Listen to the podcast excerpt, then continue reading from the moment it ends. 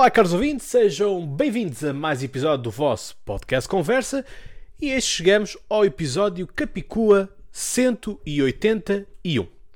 Bem, eu certamente gostaria que este 181, 181 fosse um episódio uh, com outra temática, tivéssemos num tempo totalmente diferente e que não tivéssemos aqui sobre o pretexto do coronavírus. Mas estamos. E portanto é preciso, enfim, uh, produzir conteúdo também, não é? Porque vocês estão desse lado uh, também, portanto, volto aqui a fazer apelo para que vocês tenham cuidado com vocês mesmos, mas também com todos aqueles que vos rodeiam, que fiquem em casa, todavia façam os chamados passeios higiênicos, porque nós ficando em casa confinados, enfim, começamos a ter problemas uh, do foro psicológico e, portanto, enfim, como se costuma dizer, fica pior a emenda que o soneto, não é verdade?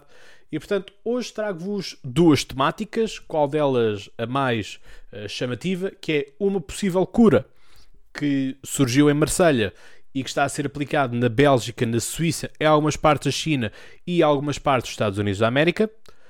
E por outro lado, é temos que culpar a China por tudo isto. Portanto, se já ficaste trend, já sabes, deixa o teu like, subscreve este canal do YouTube, no caso Spotify e Apple Podcasts, é seguires, é partilhares nos stories e entrares, obviamente, também uh, em debate e seguires também no Facebook e no Twitter e no Instagram, onde há sempre conteúdo para ti. Portanto, vamos começar por, por falar-vos do professor Didier Raoul. O professor Didier Raoul, se vocês procurarem no, no, no Google, vão ver que ele tem um ar muito pouco ortodoxo e é um pouco ortodoxo porque é quase um cientista louco.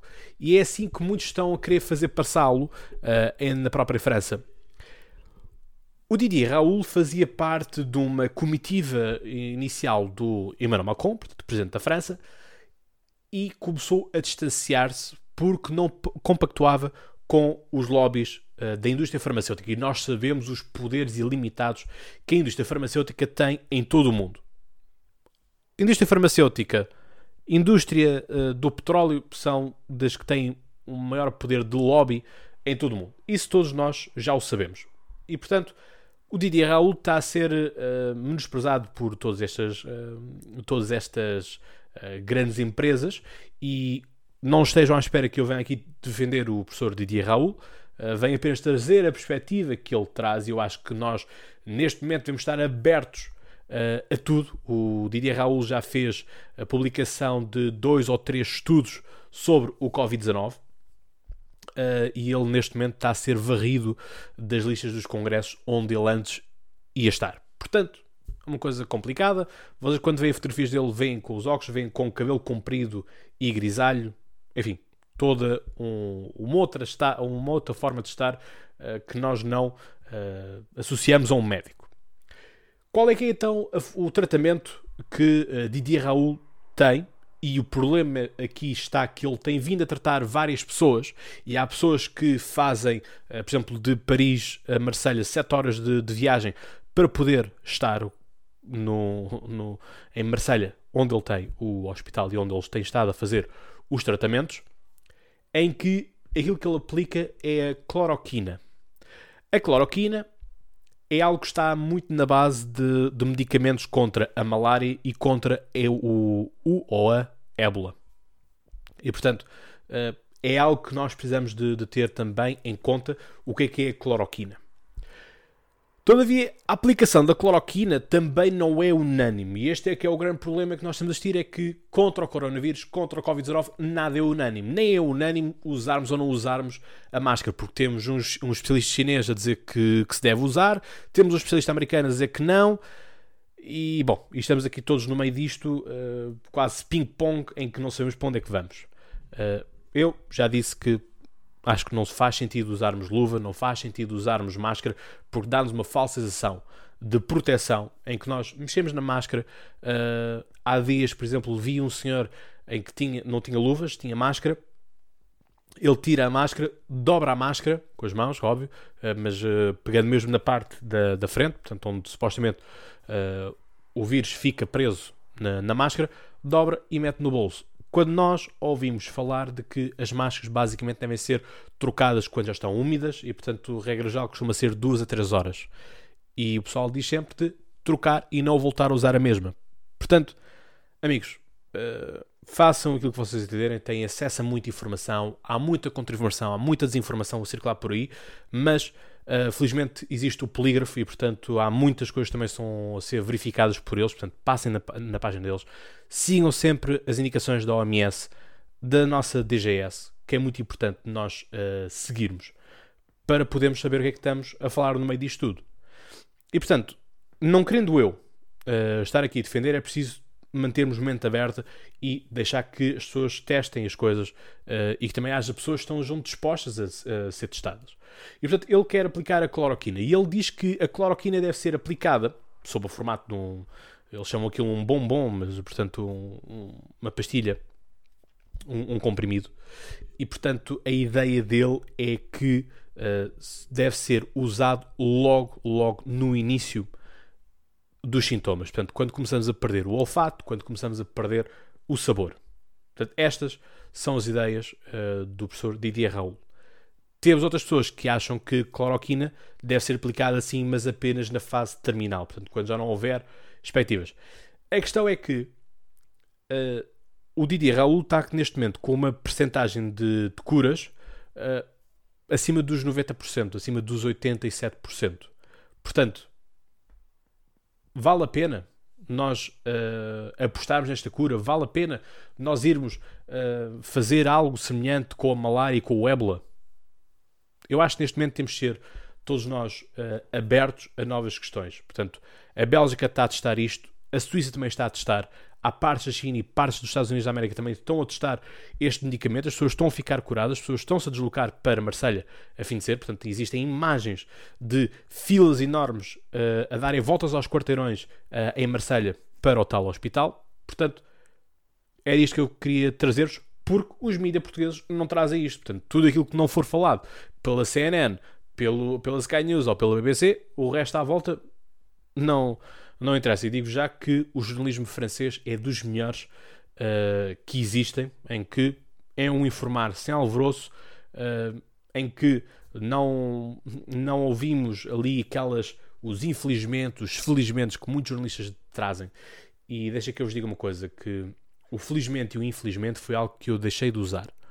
Uh, ou, ou, pelo menos foi-nos ensinado nós não nos usar no curso de História, porque a História enfim, obviamente que ela é contada pelos vencedores, mas também importa aqui dizer que a própria, uh, na própria história não existe nem infelizmente nem infelizmente. O historiador tem que contar a coisa tal como ela é. O Holocausto é uma desgraça? Sim, é uma desgraça, mas não cabe ao, ao historiador, uh, no seu livro, na sua monografia, dizer feliz ou infelizmente. Porque quem for defensor de Hitler acha que foi a melhor coisa do mundo. Portanto, o historiador deve se cingir aos factos. Da mesma forma que os jornalistas têm que se aos factos. Nós hoje em dia temos jornalistas que querem ser opinion makers, para isso não iam ser jornalistas, iam ser opinion makers, iam ser formados numa determinada área. Não é fazerem sessões, tipo opinião pública, em que metem lá um jornalista que sabe algumas coisas de saúde, as pessoas fazem-lhe pergunta e ele diz: Ah, pergunta ao seu médico. É a ideia de que não se deve dar um passo maior do que a perna. Eu, como podcaster, tenho maior liberdade, mas também estou mais uh, exposto, no sentido de, a partir do momento que vocês acharem que eu não tenho credibilidade para vocês, vocês simplesmente deixam de seguir. Portanto, daí que eu, quando trago a matéria, trago sempre a matéria bem estudada e trago sempre as coisas o melhor possível e a melhor informação possível. E, portanto, estou-vos a trazer informação de fora, com uh, fontes que eu já trabalho há muito tempo e que gosto de, de as ter. E todos nós sabemos que, no que toca ao jornalismo, quem tem as melhores fontes ganha sempre. Portanto, fechando isto, esta é uma das uh, ideias que nós estamos. Nós estamos muito fixados também na questão da vacina, e eu queria também trazer aqui um contraponto uh, de enquanto não há vacina, fazermos isto, até porque depois também temos, já percebemos que existem duas tripes do Covid-19, em que há uma que é mais letal do que a outra, mas ao que parece a que está na Europa não é a que está na China, e isso leva-nos a outra questão, que é justamente a China. Estes mesmos jornalistas em França estão empenhados numa investigação internacional onde estão a chegar à conclusão, e os Estados Unidos da América, hoje, dia 2 de Abril, uh, publicaram um estudo a dizer que a China mentiu, mas que a China mente já não estamos mais que habituados a isso. Uh, porque é uma ditadura. É uma ditadura uh, do Partido Comunista e, portanto, não devemos acreditar nisto tão simples quanto isto. Assim sendo, o que é preciso nós falarmos aqui é que China supostamente teve 3 mil mortos. Ora, a China é um país com muitos milhões. E, portanto, 3 mil mortos é uma gota no oceano. Perdoem-me a expressão. Se formos a fazer 10 mil mortes em Portugal, estamos a falar de 10% da população. Mil mortes em Portugal é 1% da população. Portanto, aqui as escalas têm que ser bem vistas e bem equiparadas. Ainda assim, aquilo que nós uh, temos que ver é que fomos avisados isto muito tarde. E não é por acaso que o médico e a médica que começaram a alertar os chamados whistleblowers, tipo o Rui Pinto, e isto que eu não percebo é como é que nós defendemos o Rui Pinto, que é um whistleblower, ok, é português, mas de uma forma geral europeia defendeu-se o, o, Rui Pinto a nível de, de, dos cidadãos, não vamos falar das instituições, vamos falar assim dos cidadãos, mas dos, dos whistleblowers chineses aí já não queremos saber, porque confiamos mais no governo chinês, não sei porquê. Gostava já agora de ouvir por parte do Bloco de Esquerda e do PCP alguma coisa em relação a isto, e sobre os verdes também, uh, se eles gostam daquilo que os camaradas da China estão a fazer ou não. Mas mais do que isto, estes jornalistas, esta, esta coligação internacional, começou a falar com crematórios. Portanto, na China não há o hábito de enterrar assim cremados. Percebe-se. É tanta população que se fôssemos a fazer a mesma coisa aqui em Portugal também não vinha território para sepultarmos tanta gente. Portanto, cremação. E a questão é que os crematórios estão a funcionar 19 horas por dia. Não há lugar a cerimónias e, portanto, contas feitas, num só crematório, esta coligação internacional chegou à conclusão que só naquele crematório foram queimadas 16 mil pessoas. Então, mas são 16 mil só num crematório, mas não era 3 mil no geral da China? E agora? Todavia, temos agora a China, né, e batemos muitas vezes palmas e dissemos: epá, quem me dera que Portugal também conseguisse construir um hospital em dois dias.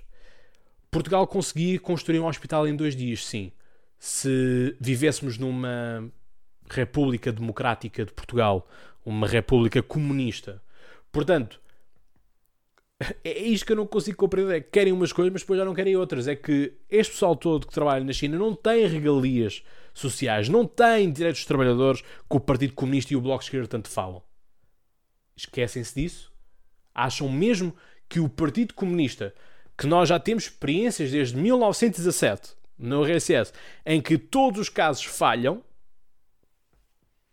repare, a própria China também já se converteu ao capitalismo e tem o sistema de dois países, dois, duas realidades económicas. É? Temos o interior agrícola, é? rural, comunista, e depois temos o litoral, Xangai um, e toda aquela zona não é? de, do, ligada ao, ao Oceano Índico, que é tudo capitalista e é base de economia pura e capitalismo selvagem quase. Portanto, eles próprios percebem que isto não funciona. E tudo isto começou justamente com o comunismo. Porque Mao Tse-tung uh, quis inicialmente dar-se bem com Stalin, mas Stalin nunca viu que o Mao Tse-tung fosse um parceiro para a URSS. Porquê? China é um país super rural. Stalin esquece que a própria União Soviética, ou melhor, o antigo Império Russo, também só tinha 10% de operários. Por isso é que passámos a ter o marxismo-leninismo. E porquê que nós falamos de marxismo-leninismo e não falamos apenas de marxismo, não falamos do comunismo? Porque o Karl Marx é muito uh, claro e explícito, em que ele diz operários de todo o mundo univos. E que quem deve fazer revolução é o operariado. Mas nós temos de perceber que o Karl Marx é alemão. E na Alemanha temos indústria. Não é por acaso que quando tivermos a RDA, a, a parte mais desenvolvida da, da União Soviética é justamente a RDA. Mas mesmo quando vamos ter a unificação das Alemanhas, vamos perceber que o PIB alemão vai afundar por conta do subdesenvolvimento da RDA.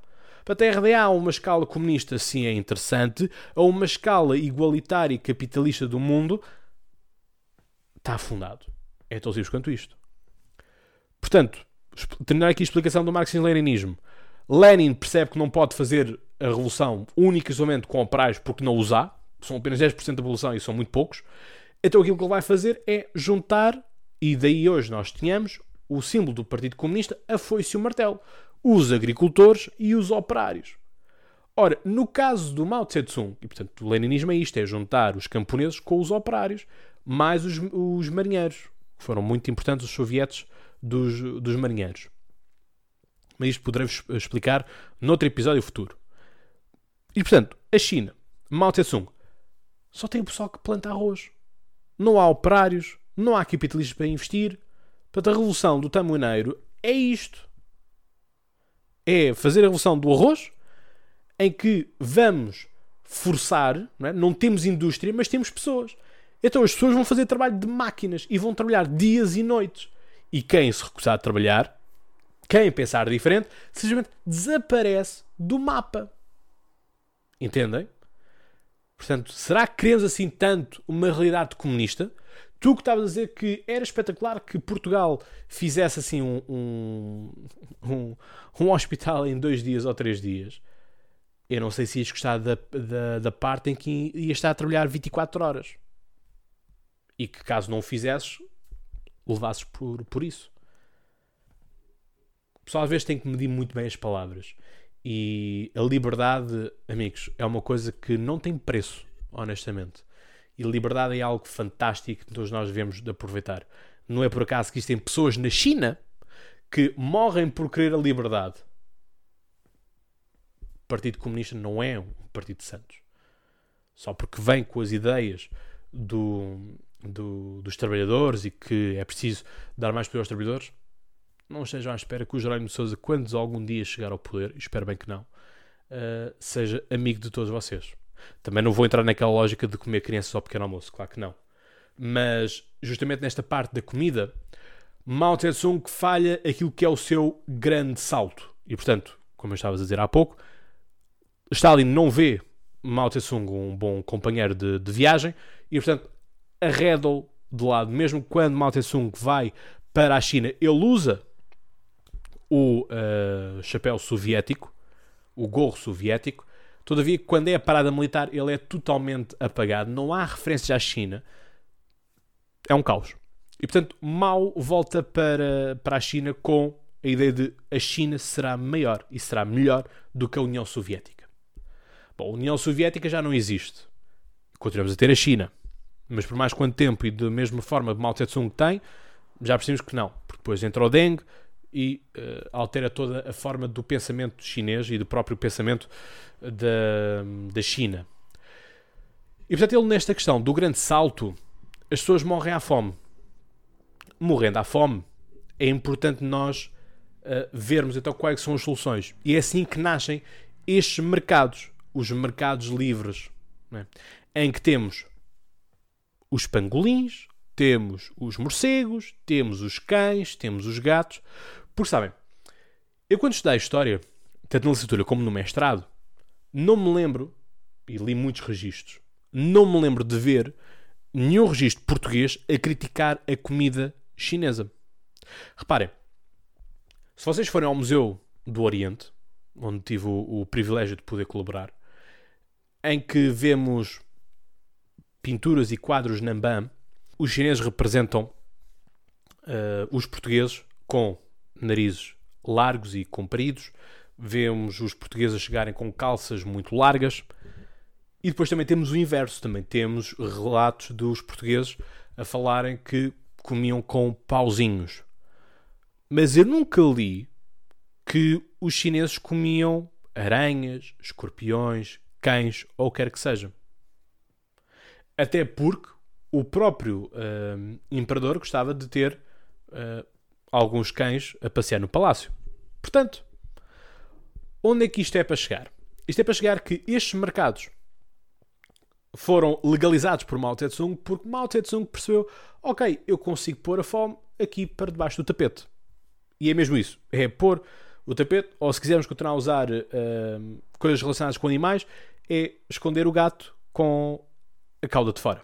Portanto, enfim, uh, é triste, percebem? É triste que o comunismo queira fazer este tipo de coisas só mesmo porque sim.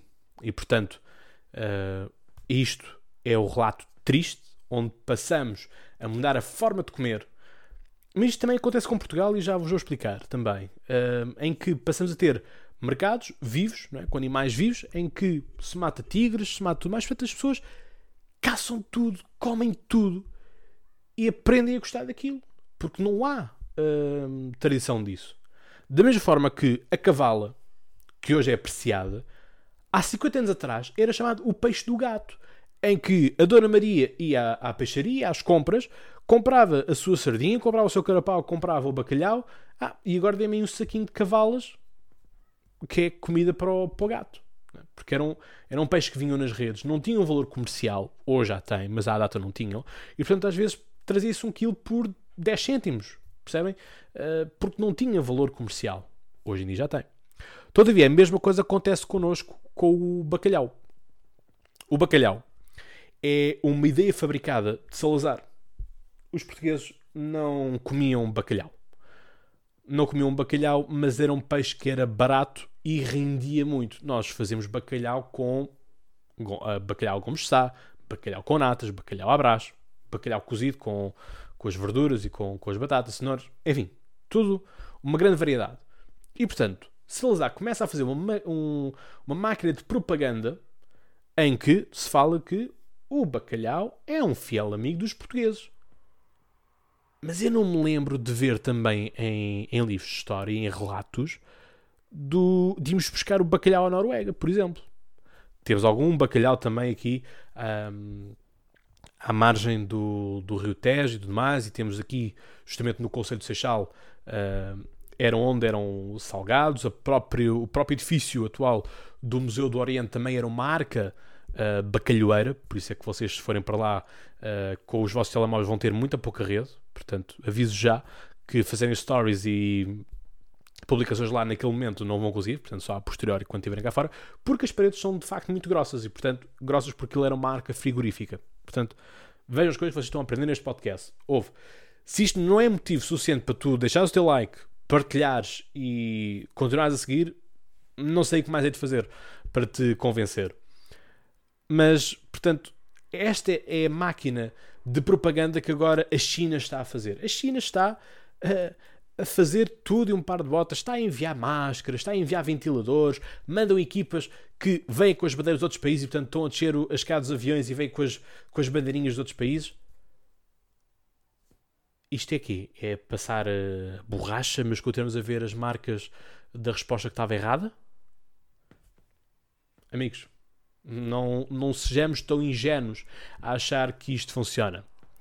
Portanto, todos aqueles que no início quando eu vos falava aqui das teorias da conspiração, que, enfim, são teorias da conspiração, mas se nós pensarmos tem algum valor de, de validade, elas não são assim tão inocentes quanto isso. Da mesma forma que o Polígrafo SIC diz uh, que a tradução do, do vídeo que anda, que anda a circular pelo, pelo WhatsApp, a tradução está mal feita. A tradução está mal feita, mas eu que sei falar italiano, digo-vos que é apenas um pormenor técnico naquela tradução, porque aquilo que o apresentador está a falar em 2015, se não me engano, ele fala de um super vírus. Todavia, eh, quem fez a tradução daquilo pôs logo como coronavírus. Ora, não é isto. De facto, aquilo que eles fazem, que fizeram na altura, era um super vírus pulmonar. Mas se formos a ver, não há assim uma grande diferença é? naquilo que é o efeito causador ao qual são os reais propósitos. Portanto, nada admira que isto tenha sido uma arma biológica que uh, os próprios animais também não apanham. Isto é muito estranho quando um vírus não passa uh, dos animais. Uh, enfim, mas se não passa nos animais, como é que nós então conseguimos continuar a defender que a ideia é da sopa de morcego que foi feita?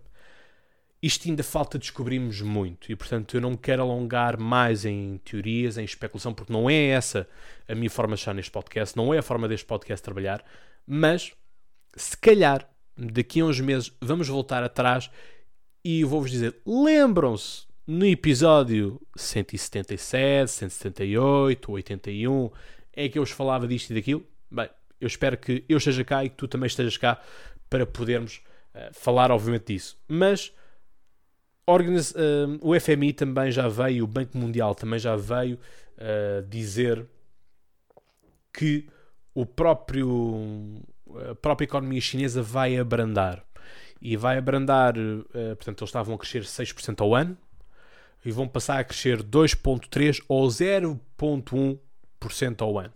Portanto, eh, pode ser que o feitiço vire contra o feiticeiro e que as coisas sejam boas. Mas, ainda assim, esta componente de estarmos a comprar tudo à China, eu acho que a União Europeia tem que se afirmar como um player internacional. Honestamente. Não podemos estar dependentes da China. Não podemos estar dependentes e de braços abertos daquilo que vem do Oriente. Também não digo para a União Europeia ser um, uma vassala dos Estados Unidos da América, é a União Europeia ter personalidade própria. Porque aquilo que nós estamos aqui é que, por exemplo, no caso da Fórmula 1, que vocês sabem que eu, que eu sigo, e aliás já trouxe conteúdo do ano passado, ao ponto de celebrar uma parceria com o Eleven Sports, uh, as equipas que estão sediadas, as equipas de Fórmula 1 que estão sediadas em Londres, estão a dar material, estão a dar recursos para a produção de ventiladores. A Ferrari está a produzir em Itália ventiladores. Bem, a pessoa que tiver um ventilador da Ferrari fica curada no instante, só pode. Uh, mas percebam que temos muitos recursos a serem feitos aqui e que a Europa tem que voltar a ser o ponto central do mundo. Perdeu isso para os Estados Unidos, Estados Unidos começaram a perder isso para o mundo asiático e eis-nos aqui. Portanto, a União Europeia, em vez de estarmos todos a perceber se temos que investigar a Itália, se temos que investigar a Espanha, Portugal, porque são países uh, latinos, são países do sul da Europa e tudo mais, e depois contra-atacamos com atitudes repugnantes e tudo mais, isso no final do dia vai continuar a ser zero, porque vão continuar a vir todos os dias, todas as noites, aviões vindos da China e estarão a ser feitos depósitos portugueses nas contas bancárias chinesas. Portanto, meus amigos, é tão simples quanto isto. A Europa e o mundo estão num, estão num, num, num ponto crucial de mudança de tudo. Em que isto pode ser muito bom, pode ser muito mau. Cabe-nos a saber nós ser inteligentes, uma vez mais, e conseguimos dar a volta a isto. Nada mais. Ok? Portanto, deixo-vos aqui este episódio. Não se esqueçam de ver o episódio anterior, o 180, onde falo sobretudo para o pessoal dos recibos verdes, em que têm direito a, finalmente a alguns apoios. Uh, vejam isso. Falem também com as vossas entidades patronais para também chegarem a um bom consenso e não termos que estar sempre na base do conflito entre patrões e empregados, que haja também uh, aquilo que acontece, por exemplo, no Japão, uma boa conversa entre as duas entidades e perceberem que uma depende da outra. E portanto, este é o episódio que eu vos trago e portanto espero que esteja tudo bem convosco. Espero ver-vos no próximo episódio que, uma vez mais digo, não sei muito bem o que será, mas uh, também temo, temos agora aí as eleições uh, nos Estados Unidos da América, as primárias democratas, sobretudo porque as republicanas estão, estão mais que definidas. Uh, Donald Trump esmagou o, o segundo candidato que, que, apareceu. E portanto, agora vamos ver quem é que segue para a frente: se será Joe Biden ou se será Bernie Sanders. Entre os dois, enfim, venha ao diabo e escolha. O Donald Trump também não é a melhor pessoa do mundo, portanto, os Estados Unidos da América estão a afundar-se em todas as formas possíveis e imaginárias. Portanto, aqui me despeço, já sabem, lavem as mãos, evitem sair à rua, façam os vossos passeios higiênicos, Cuidado, desinfetem também tudo quando chegarem a casa e, portanto, vemo-nos no próximo episódio. E como eu digo, e vocês sabem mais que de cor, até lá tenham boas conversas e já agora, fiquem em casa. Um abraço.